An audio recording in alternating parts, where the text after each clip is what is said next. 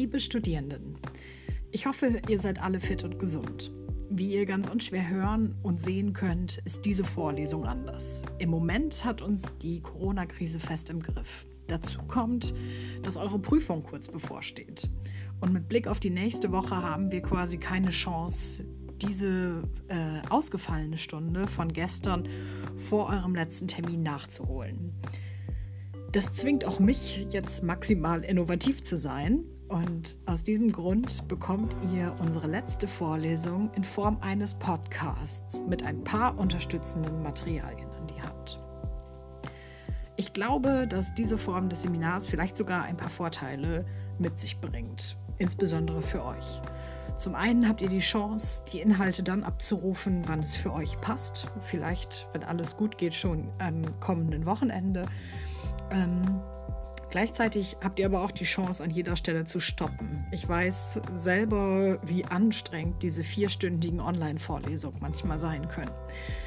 Wenn ihr also irgendwie Begriffe habt, die ihr nochmal recherchieren wollt, wenn ihr vielleicht von zu Hause aus unterbrochen werdet oder einfach gerade so schönes Wetter draußen ist, dass ihr euren Laptop oder so nicht mit auf den Balkon nehmen könnt, jetzt ähm, habt ihr dann doch die Chance in dieser Podcast-Variante, euch ein bisschen flexibler auf diese Umstände einzustellen.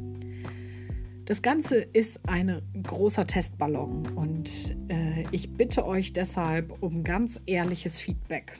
Äh, wir testen hier mal aus, wie, wie Lehre auf so, ähm, auf so unkonventionelle Weise funktionieren kann.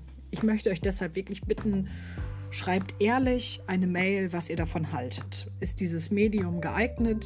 Hat euch das Zuhören Spaß gemacht? Waren die Inhalte für dieses Format jetzt angemessen? Denn ich möchte genauso wie ihr das wollt, was Neues dazu lernen. Und nachher, also nach diesem Modul, das wir jetzt drei Monate miteinander verbracht haben, mehr können als vorher. Zu Beginn dieser Einheit möchte ich äh, mit einem Rückblick einsteigen. Wir haben uns ja mit verschiedenen Teilbereichen auseinandergesetzt und die möchte ich zu Beginn nochmal unter die Lupe nehmen, also eine kleine Zeitreise wagen. Und wenn bei meiner laienhaften Podcast-Produktion alles so klappt wie geplant, dann sollte an dieser Stelle eine Sequenz starten, in der wir gemeinsam einen dreiteiligen Rückblick wagen.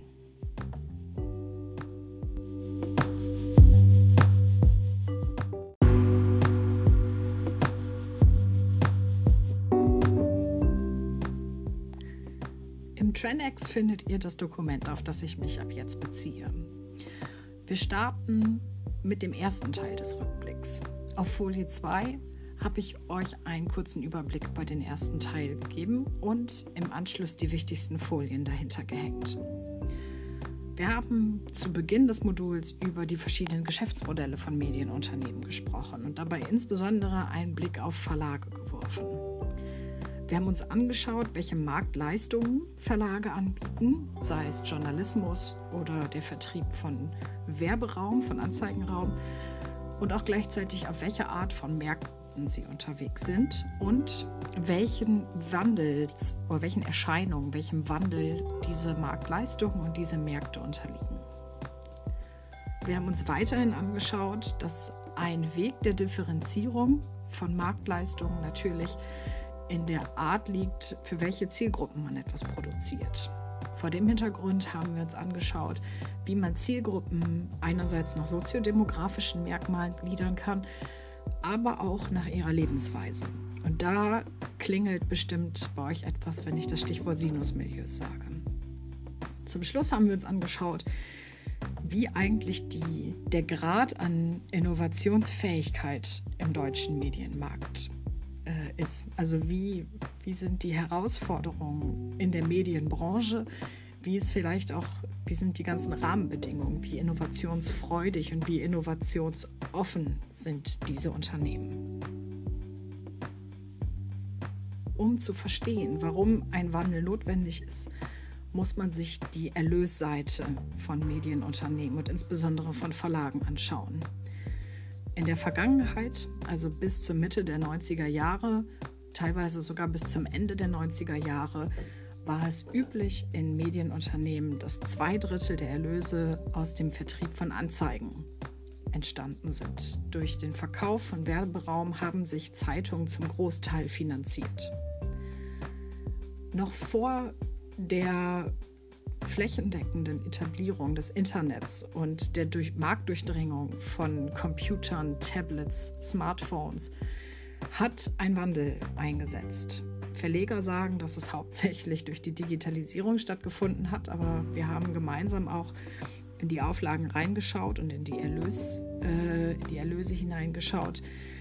Das hat ein Stück weit vorher angefangen. Und dieser Wandel hat sich so weit verschärft, dass wir heute sagen können, dass in Tageszeitungsverlagen etwa die Hälfte aller, aller Erlöse aus dem Anzeigenvertrieb kommen und äh, die andere Hälfte, teilweise sogar etwas mehr als die Hälfte, aus den Abo-Verkäufen oder aus den Einzelverkäufen von Zeitungen, Zeitschriften oder mittlerweile auch Digitalabos. Auf Folie 4 seht ihr, wie Verlage darauf reagiert haben, nämlich indem a die Marktleistungen äh, stärker differenziert und diese diversifiziert wurden, daneben aber auch neue Märkte und Zukunftsmärkte angesprochen wurden. Und wir haben eine Matrix im, im Seminar selber erstellt und uns von einem Verlag angeschaut, wie eine stärkere Diversifizierung von Dienstleistungen und Produkten, die in Tageszeitungsverlagen erstellt werden, sich aufgliedert. Auf Folie 4 seht ihr das am Beispiel der neuen Osnabrücker Zeitung. Ich werde jetzt mal kurz Beispiele rausgreifen, um das aufzufrischen. Auf bedienten Märkten und mit vorhandenen Marktleistungen findet ihr ganz oben links in der Matrix natürlich den Tageszeitungstitel, das übliche, das übliche Geschäft. Dann hat der Verlag für sich aber auch neue Märkte erschlossen. Ähm, zum Beispiel angelehnt an den Rubrikenmarkt in der Zeitung mit einer neuen Marktleistung, das Portal eHorses. Der Markt ist nicht gänzlich neu, der ist verwandt mit dem, was der Verlag schon kennt. Er ist aber mit einer komplett neuen Dienstleistung penetriert worden, nämlich mit einem digitalen Rubrikenmarkt für Pferde, der sich an die Bedürfnisse der Region in Osnabrück anlehnt. Bevor ein, eine Dienstleistung, ein Produkt entwickelt werden, schaut sich insbesondere dieser Verlag, das tun aber auch nahezu alle anderen, ihre Zielgruppe genau an. Und dafür gibt es verschiedene Möglichkeiten.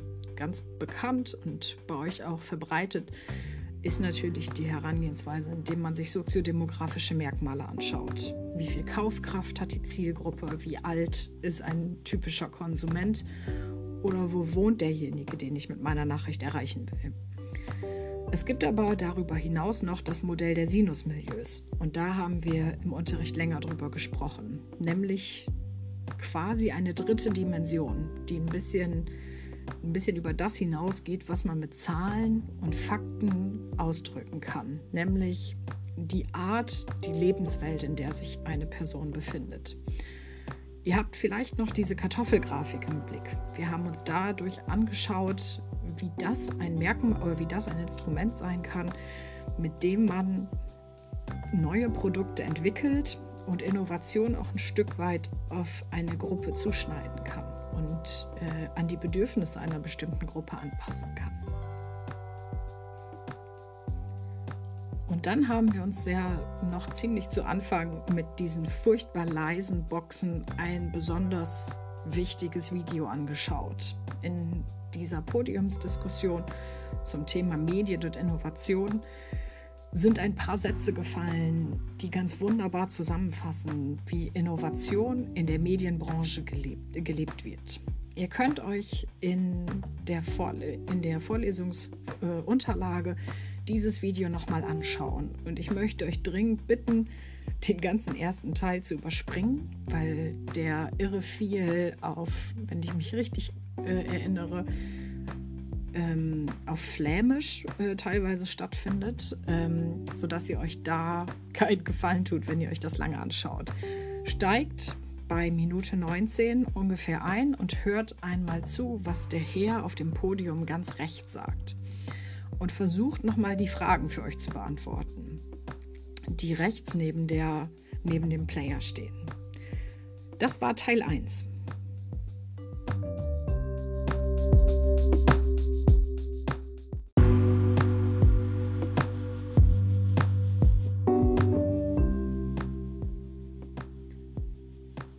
kommen zum zweiten Teil des Rückblicks. Der ganze Block Change Management. Wir haben uns in einer Vorlesung mit dem Stichwort oder mit dem großen Begriff Change Management auseinandergesetzt. Wir haben uns angeschaut, was die besonderen Herausforderungen von Medienunternehmen in Change-Prozessen sind. Wir haben uns angeschaut, was die Phasen des Change-Prozesses sind und wir haben uns angeschaut, wie Menschen, die in Organisationen arbeiten, auf Veränderungsprozesse reagieren. Und unter anderem auch da das Phänomen der Reaktanz angesprochen. Warum haben wir das gemacht? Innovationsfähigkeit ist, wie ihr wisst, nicht unbedingt das, was äh, in der Medienbranche der 90er Jahre und Anfang der 2000er Jahre zu Hause war. Ihr wisst, was die Gründe dafür sind, was die strukturellen Gegebenheiten vor Ort waren, was zur Folge hatte, dass die Medienindustrie extrem unter Druck war und extrem vor der Herausforderung stand, sich zu wandeln, um sich den sich wandelnden Marktbedingungen wieder anpassen zu können. Aus diesem Grund haben viele Häuser der Branche einen Change-Prozess durchgemacht und deswegen hat dieses Thema eine enorme Relevanz für den ganzen Bereich Medien und Innovation. Auf Folie 8 findet ihr die Grafik, an die ihr euch sicher erinnern könnt.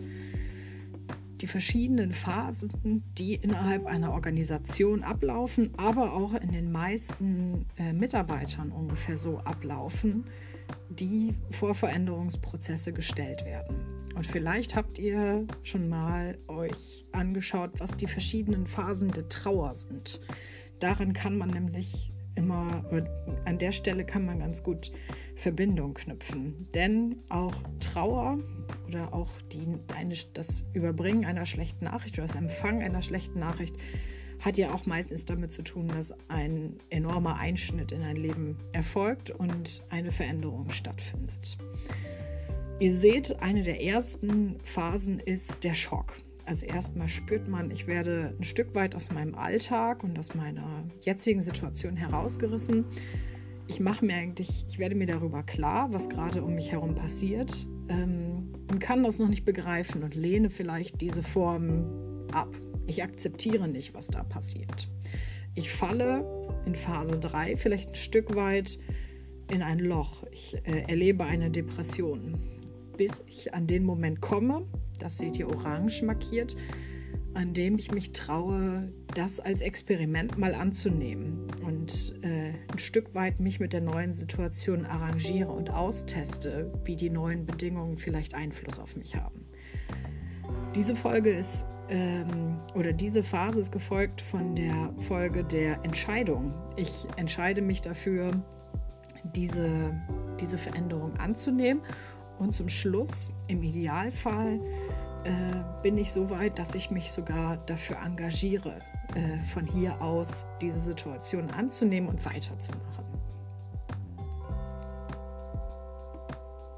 Mit dem Wissen, dass Menschen so auf Entscheidungen oder auf Veränderungen reagieren, können Unternehmen umgehen. Und dieses Wissen können sie sich zu eigen machen und versuchen in verschiedenen Phasen des Change-Prozesses verschiedene Leistungen und verschiedenen, verschiedene Unterstützung zu leisten. Unterhalb der Tabelle oder unterhalb der Grafik vielmehr seht ihr bunte Blöcke. Zum einen Clarity in der grünen Phase. Das soll so viel heißen wie an dieser Stelle versucht man mit maximaler Klarheit den Mitarbeitern alle Informationen zu geben, die sie brauchen und offen zu sein. In den nächsten Phasen versucht man empathisch zu agieren, indem man die Mitarbeiter in, ihren, in ihrer Tiefphase unterstützt, motiviert äh, zum Schluss ihnen die Fähigkeiten vermittelt, indem man beispielsweise besondere Kurse im Alltag dann anbietet oder durch Trainings versucht, sie zu befähigen, die neue Herausforderung, vielleicht die Veränderung ihres Arbeitsbereiches besser zu managen, während man zum Schluss ihnen versucht, so viel Wissen über die neue Situation zu geben, wie eben möglich. Es ist aber total natürlich, dass in Change-Prozessen auch negative Reaktionen auftauchen und äh, Menschen oder insbesondere Mitarbeiter sich dagegen wehren oder dieses Phänomen, das angesprochene Phänomen der Reaktanz zutage tritt. Reaktanz bezeichnet man äh, oder als Reaktanz bezeichnet man das Phänomen, dass Menschen, dass ein Mensch das Gefühl hat, dass ihm eine Entscheidungsfreiheit genommen wird. Dadurch, dass die Veränderung eintritt, kann dieser Mitarbeiter nicht mehr nach wie so vorgehen, wie er das gewohnt ist. Also ihm wird die Entscheidung zum freien Handeln ein Stück weit genommen. Das hat zur Folge, dass dieser Mitarbeiter Widerstand leistet und, ähm, und klar macht, dass er damit nicht einverstanden ist, dass er vielleicht sogar andere mit auf seine Seite ziehen will oder bewusst einen Konflikt sucht. Wir haben in der Vorlesung dann auch darüber gesprochen, warum, warum das auch total wichtig ist oder warum das zeigen, dass das vielleicht auch sogar einen total großen Wert für diesen Change-Prozess haben kann. Denn hinter diesen Reaktanzsituationen stecken verborgene Messages. Sie zeigen nämlich zum einen, wie sehr der Mitarbeiter sich verbunden fühlt, a zu seinem Job, b zum Unternehmen, aber sie machen vielleicht auch inhaltlich klar, dass es bestimmte Bereiche gibt, die nicht verändert werden sollten oder nicht verändert werden können. Und zum Schluss haben wir darüber gesprochen, welche Arten oder welche Typen von Menschen es in Change-Prozessen gibt. Auf Folie 10 findet ihr diesen Graphen, der eine Normalverteilung zeigt und verschiedene Figuren darstellt. Da ist einmal ganz links unten der Visionär oder der Missionar. Ein ganz kleiner Anteil der Mitarbeiter gehört zu dieser Gruppe, die total unterstützend mit ganz großem Engagement den Change-Prozess zusammen äh, mit nach vorne bringen und äh, mit dem Führungsteam zusammenarbeiten. Ihr seht dann ein bisschen weiter rechts oben eine Gruppe, von denen es mehrere gibt. Äh, die offenen Gegner, die sind destruktiv, die versuchen diesen Prozess irgendwie aufzuhalten, vielleicht auch erste Maßnahmen zurückzudrehen. Und ganz unten rechts noch einer der Spezialfälle, die Immigranten. Das sind die, die sich von Change-Prozessen so überfordert fühlen, dass sie oder auch so übergangen, nicht verstanden fühlen, dass sie ein Unternehmen tatsächlich verlassen. Ganz oben in der Mitte am Hochpunkt des Graphen ist die größte Gruppe. Das sind die Abwartenden und die Gleichgültigen. Die akzeptieren erstmal, dass da irgendwas passiert, dass sich in ihrem Unternehmen etwas ändert, aber die sind weder besonders unterstützend noch besonders destruktiv. Um innovationsfähiger zu werden, müssen Unternehmen, und dazu gehören eben auch Unternehmen der Medienbranche, diese Form von Innovations, Innovationsfähigkeit durch Veränderung der Kultur schaffen. Und der Change, diese Change Management Prozesse zahlen immer darauf ein, dass sich die Kultur in Unternehmen verändert. Und deswegen ist dieses Thema total elementar für unseren Bereich.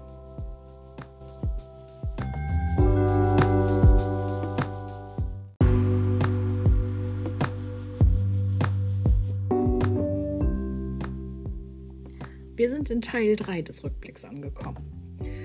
Dort haben wir uns mit dem Begriff der schöpferischen Zerstörung oder auch der disruptiven Innovation beschäftigt und damit auch mit dem Ökonomen Josef Schumpeter. Wir haben uns angeschaut, wie eigentlich die langen Wellen der Konjunktur aussehen. Nicht die Schwankungen, die wir innerhalb von wenigen Jahren sehen, sondern die sogenannten Kondratjevs, nämlich die Schwankungen, die durch große technische Innovation oder durch große industrielle Innovationen hervorgerufen werden. Und wir sind ein bisschen tiefer in den Bereich der Innovationstypen gegangen und haben uns angeschaut, auf welchen Ebenen man Innovationen betrachten und bewerten kann. Dabei hat ähm, zum Einstieg ein Zitat von Josef Schumpeter äh, für die meiste Diskussion gesorgt, nämlich die Frage, ob eine Innovation einfach eine Erfindung ist oder welche Merkmale dafür erfüllt sein müssen. Wir haben ganz oft über die Definition gesprochen, bei der eine Innovation menschlich erwünscht, technologisch machbar und wirtschaftlich ertragreich sein muss. Und genau auf diese wirtschaftliche, äh, auf diesen wirtschaftlichen Ertrag hat sich auch Josef Schumpeter konzentriert und hat gesagt, eine Innovation ist die Markteinführung einer Erfindung und nicht einfach nur ihre Erfindung. Und insbesondere im Kontext der schöpferischen Zerstörung heißt das, dass manche Innovationen die Kraft haben, das davor Dagewesene komplett ersetzbar, äh, zu ersetzen oder ersetzbar zu machen. Und ähm, vorherige bestehende Produkte oder Service-Dienstleistungen auf ein neues Level zu heben. Dieses Phänomen findet man auch, wenn man sich innerhalb der letzten, sagen wir, 300 Jahre unsere Konjunkturen anschauen und anschauen, wie die Ökonomie ganzer Staaten stattgefunden hat. Wir sehen wiederkehrende Muster, nämlich ähm, Phasen ähm, des Wachstums, Phasen der Rezession und bemerken, dass eigentlich zu jedem dieser Höhepunkte eine große Innovation gestanden hat.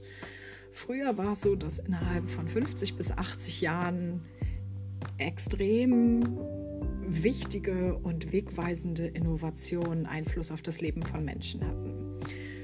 Die Mechanisierung, die Industrialisierung, die, Elektri die Einführung von Elektrizität, ähm, der sogenannte Fordism, nämlich die, die neue Produktionsform, die abgeleitet von den Fordwerken äh, immer mehr Einzug in Fabriken gehalten hat und die Phase, in der wir jetzt sind, nämlich das Zeitalter der Informationstechnik, haben immer dafür gesorgt, dass Produkte, Dienstleistungen sich verändert haben. Und das hat letztlich gesorgt, äh, dafür gesorgt, dass die Gesamtwirtschaft transformiert wird. Wir merken, wenn wir zurückschauen, dass diese Ausschläge im Bereich von 80 bis zu 50 Jahren stattgefunden haben. Und je weiter wir in unsere heutige Zeit kommen, desto kürzer werden diese Wellen, desto schneller kommen neue Innovationen, die dann ein, ein, eine Kraft haben, äh, disruptiv auf die gesamte Wirtschaft zu wirken. Wir haben uns dann verschiedene Formen von Innovationen angeschaut. Angefangen ganz klassisch bei der Basisinnovation, dem Durchbruch in Bezug auf neue Organisationen oder Technologien, die dann eine Vielzahl von weiteren Innovationen nach sich ziehen. Wir haben über Verbesserungsinnovationen gesprochen, bei denen ein paar Parameter oder Funktionen verändert wurden, aber die grundlegende Funktionalität immer noch erhalten bleibt. Wir haben über Anpassungsinnovationen gesprochen, bei denen Kunden oder Nutzer bestimmte Wünsche haben und gemessen daran ein Produkt oder eine Dienstleistung angepasst wurde. Und dann haben wir noch über diese zwei Sonderformen der Scheininnovation gesprochen. Eine sogenannte Pseudo-Verbesserung, die eigentlich keinen wirklichen Nutzen darstellt, aber aus verkäuferischer Sicht, ähm, aus Marketing-Sicht vielleicht als Innovation betitelt wird. Und die Imitation, nämlich die Nachahmung anderer Lösungen. Innovationen tauchen aber auch in verschiedenen Arten auf. Da haben wir im Seminar etliche Beispiele für Produktinnovationen, Prozessinnovationen, Organisationsinnovationen, Managementinnovationen, Produktionsinnovationen, Vertriebs- und Marketinginnovationen, Serviceinnovationen und Geschäftsmodellinnovationen gesucht. Und abgeleitet aus diesen Arten habt ihr euch auch eure Themen für die, äh, für die Abschlussprüfung oder für die äh, Studienarbeiten rausgesucht. Wenn man zum Beispiel an die äh, Organisationsinnovationen denkt, sowas wie New Work als Beispiel oder bei den Produktinnovationen sowas wie die Podca das Podcast-Thema. Das war Teil 3, der soweit die notwendige Theorie enthalten hat, die ihr wissen müsst im Kontext des Innovationsmanagements.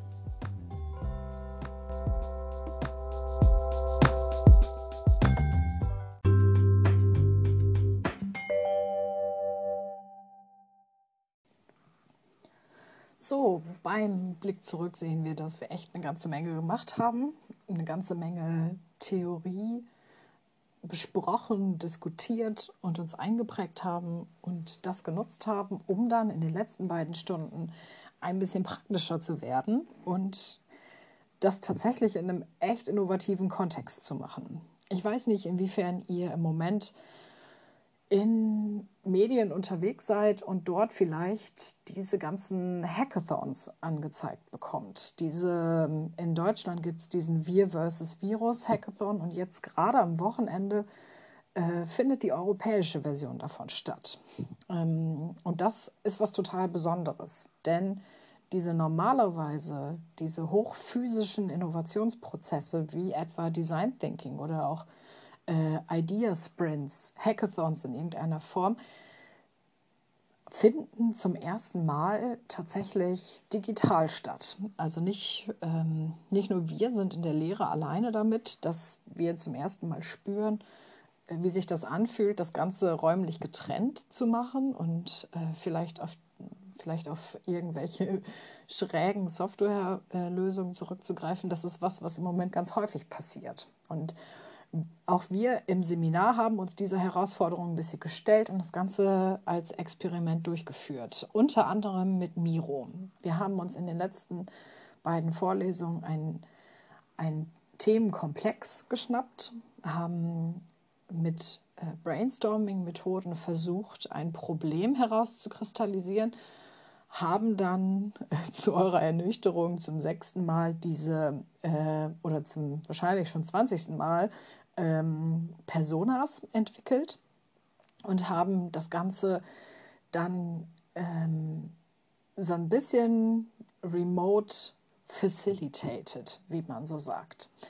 Und mir war an der Stelle wichtig, Ideen zu validieren. Also sprich, immer wieder klar zu machen, ist das, was wir dort entwickeln, eigentlich für die Zielgruppe wichtig. Und das war wunderschön zu sehen, dass wir uns da so uneinig waren. Ich erinnere mich an die Momente, in denen eine Hälfte der Gruppe gesagt hat, wir finden, dass es viel wichtiger ist, dass unsere Persona sich mit ihren Freundinnen austauscht. Und die andere Hälfte der Gruppe hat gesagt, wir wiederum finden, dass es viel wichtiger ist, dass sie ihren Arbeitsplatz, ihre Arbeit digital ausführen kann. Und unsere Lösung war dann immer die, die ähm, die natürlich so nutzerzentrierte Innovationsprozesse vorschlagen, nämlich das Fragen der Nutzer. Das hat manchmal ein bisschen gedauert, das war auch teilweise mit Sicherheit nervig, kann ich total gut nachvollziehen, aber es hat uns irgendwie dann immer auf den richtigen Weg geführt. Und ich wollte die Gelegenheit nutzen, euch dazu ein kurzes Feedback zu geben. Ich habe diese Art der ähm, Zusammenarbeit, der kollaborativen ähm, Projektarbeit des Brainstormings äh, ein paar Mal gemacht. Einmal in einem Kontext eines tatsächlichen Remote Hackathon, nee, zweimal sogar bei tatsächlichen Remote Hackathons, aber auch mit anderen Studiengruppen. Und mit ganz, ganz großem Abstand hat das bei euch am besten geklappt. Also die Art, ähm, wie ihr miteinander äh, interagiert habt und das teilweise ohne Sprache. Das ähm, war total beeindruckend. Ähm, aber auch wie, äh, wie ihr unterstützend die, äh, die, einzelnen, die einzelnen Schritte durchlaufen seid. Ich erinnere mich daran, dass ganz viele äh, total aufmerksam zugehört haben, dass ihr die Quintessenzen des Gesagten gut aufgeschrieben habt, wenn wir unsere Eindrücke entpackt haben, aber auch so Kleinigkeiten wie äh, schon mal das Vorkopieren von Templates oder das äh, Einrichten von Tabellen. Das war irre gut. Und ähm, das äh, wollte ich euch an der Stelle gerne sagen, dass ich das dass ich äh, zwar mit euch gestartet bin und deswegen dann auch an alle anderen Gruppen, mit denen ich das danach gemacht habe, total hohe Ansprüche hatte, die irgendwie keiner so einhalten konnte.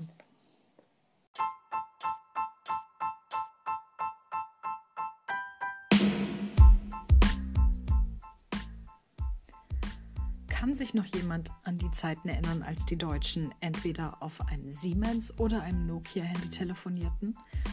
Das war Ende der 90er Jahre. Nokia setzte sich durch und beherrschte den Markt, dachte man damals. Dann kam das Jahr 2007, in dem Steve Jobs von Apple das iPhone auf den Markt brachte. Heute wissen junge Leute kaum noch, was Nokia überhaupt ist. Die Geschichte mit Siemens, Nokia und dem iPhone ist ein Lehrbuchbeispiel für das, was der Ökonom Clayton Christensen Disruption nannte und als eines der wichtigsten Phänomene einer dynamischen Wirtschaft beschrieb. Christensen, zuletzt Professor an der Harvard Business School, wurde berühmt durch sein 1997 erschienenes Buch The Innovator's Dilemma. Dessen Einfluss auf das Denken in den IT-Unternehmen des Silicon Valley ist kaum zu überschätzen wenn es so etwas wie den Ökonomen des Valley gegeben haben sollte, dann war das Clayton Christensen. Jedenfalls sahen das viele der ganz Großen aus der IT-Industrie so. Andy Grove etwa, Mitgründer des Chip-Herstellers Intel, behauptete einmal, The Innovators Dilemma sei das beste Buch, das er in zehn Jahren gelesen habe. Er holte Christensen als Berater in seine Firma. Steve Jobs, Mitgründer von Apple, gehörte ebenso zu Christensens Bewunderern wie Amazon-Gründer Jeff Bezos. Das Dilemma des Innovators besteht, laut Christensen, darin, dass Manager alles richtig machen können, dass sie auf ihre Kunden hören, nur in ertragreiche Projekte investieren, die eigenen Produkte immer besser machen und doch scheitern, weil sie neue Produkte nicht erkennen, die ihr bisheriges Geschäft obsolet machen wie eben das iPhone. Um an der Spitze der Industrie zu bleiben, müssten Manager in der Lage sein, disruptive Technologien zu erkennen, schrieb Christensen. Dafür müsste es aber eigene Organisationsstrukturen unabhängig vom herkömmlichen Geschäft geben. Als Lehre daraus konnte bei Google die Mitarbeiter eine Zeit lang ein Fünftel ihrer Arbeitszeit für eigene Projekte nutzen. Das war ein Auszug aus dem Nachruf auf Clayton Christensen der Süddeutschen Zeitung.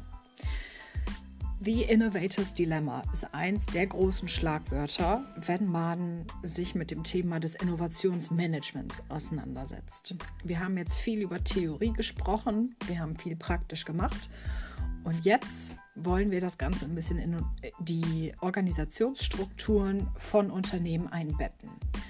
Und viel besser ähm, als ich euch das hier vorlesen kann, kann Clayton Christensen euch natürlich selber erklären, wie äh, äh, dieses Innovators Dilemma und disruptive Innovation stattfinden.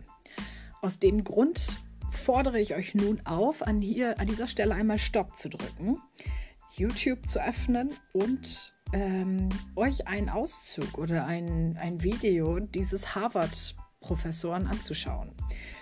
Wenn ihr viel Zeit habt, findet ihr Beiträge oder sogar ganze Vorlesungen im Rahmen von 40 bis 60 Minuten auf YouTube. Wenn ihr jetzt ein bisschen Zeit habt, dann möchte ich euch äh, ein kleines Talk-Format von äh, Harvard Business Review äh, vorschlagen. Das Video dauert 20 Minuten. Macht euch ein bisschen fit darüber, was The Innovators Dilemma und was disruptive Innovation sind.